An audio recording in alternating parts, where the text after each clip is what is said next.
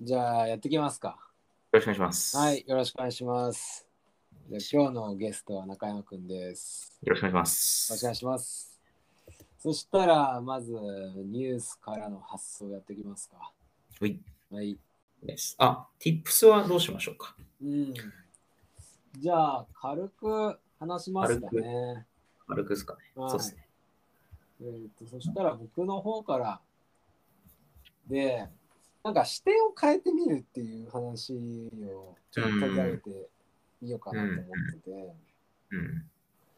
まあ、その仕事をしてる中でやっぱり限界を感じるというかはいなんはかい。その壁を前にする時ってあると思ってて。うん。で大抵そういう場合ってなんかこう思考停止に陥りがちかなと思うんですよね。うん。でなんかそういうところにおいてもし何か自分がこうめちゃくちゃ経験値があった例えば10年後の自分とかうん。もしくは、なんかこう自分があの圧倒的にリスペクトしてるような、すごいビジネスパーソンだとしたら、その問題解けないのかっていうふうに思ってみるっていう感じ。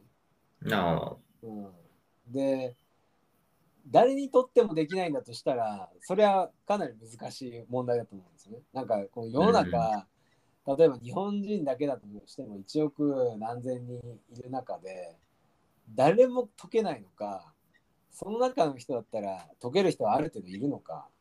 あ。はいはい。で、大抵の課題って誰かしら解ける話だと思うんですよね。うん。だからあのそこを考えるとすれば答え持ってる人いるわけだしはいはいはい。答え持ってるってことはなんか筋道があるはずなんでなんか解ける問題として捉えてうん。考えてみるっていうのが結構重要かなとは思いますよね。なるほど。解けない問題にぶち当たったときに、過去の同じような問題ぶち当たってる人がいて、解いてるはずだ。大事ってことですよね。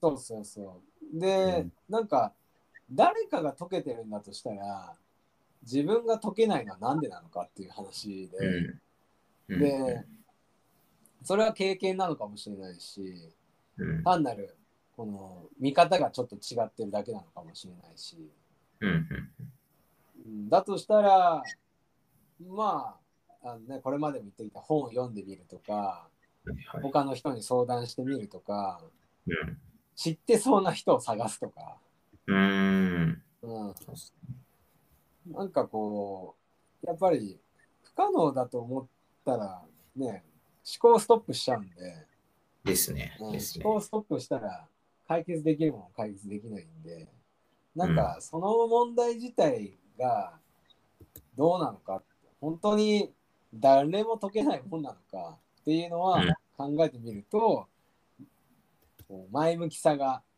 出てくる。出てくる。うん。そうすれば、解ける第一歩を踏み出したっていうことになるんじゃないかなって気がする、ね。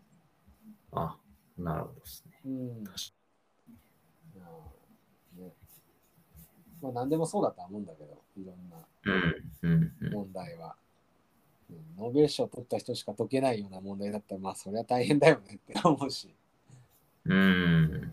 確かにな。なんか、そうですね。自分も、今の結構その視点を変えてみるにちょっと近いんですけうど、んなんか今回のニュースでも何でもそうなんですけど、自分が読んだ時に周りの人はどう読んでんのかなっていうのは、見に行った方がいいなと思っていて、うんなんか結構自分の読み方が、あ、偏ってたんだとか、ちょっと捉え方ずれてたんだみたいなのって結構うん周りの人のお読み方とかコメントを見てわかるんですようね。んなんで、なんかひなんか一人で閉じこもらずに、いろんな人の反応を自分にインプットして、なんかうん自分なりの尖った考え方と、その社会全体のコンセンサスっていうのを両方持っとくっていうのはすごい大事だなと思いましたね。確かにね。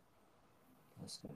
まあ、それもあるよね。結局、自分の見方だけが全てじゃないし、ないいしろ。んな捉え方があるから、自分が不可能だと思っていることが他の人にとっては可能だったりとか。だからいよくあるじゃないですか、その、ね、あの、後輩とか、こううん部下とかが、これが大変なんですっていうことを、ああ、 ずいぶん昔に経験したよな、みたいな、懐かしいなって思うことが難しいな、みたいな感じですよね。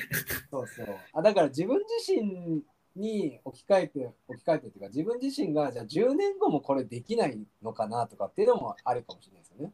うん、うん。 10年後の自分だったら絶対解けるでしょっていう話がやっぱり今の自分にとっては難しいって話になるかもしれないしうん。だとしたら何が違うのかっていう話ですよね。そういうことですね。うん、そうですね。確かに。